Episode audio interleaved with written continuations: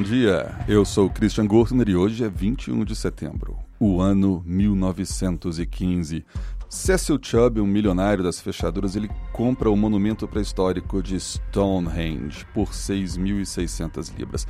Sim, o Stonehenge era até então passado de mãos em mãos, comprado e vendido, era, era uma propriedade particular, era um item particular de coleção.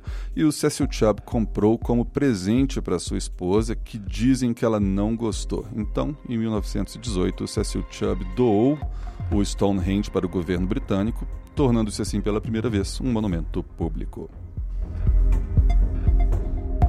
1866 nasce H.G. Wells. É o aniversariante de hoje. Na verdade, temos vários aniversariantes que eu admiro bastante, mas que não são históricos. Mas eu vou citar Leonard Cohen, nascido em 1934, é, cantor e compositor incrível, um dos meus prediletos.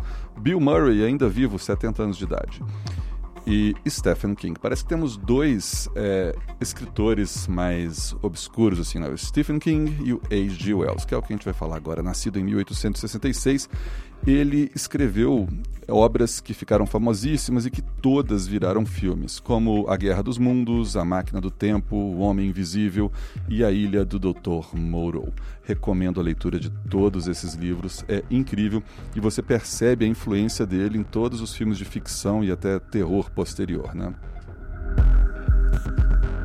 Essas foram as notícias de hoje. Eu sou o Christian Gurtner e esse é o Pretériton, o seu jornal de notícias do passado. Até amanhã.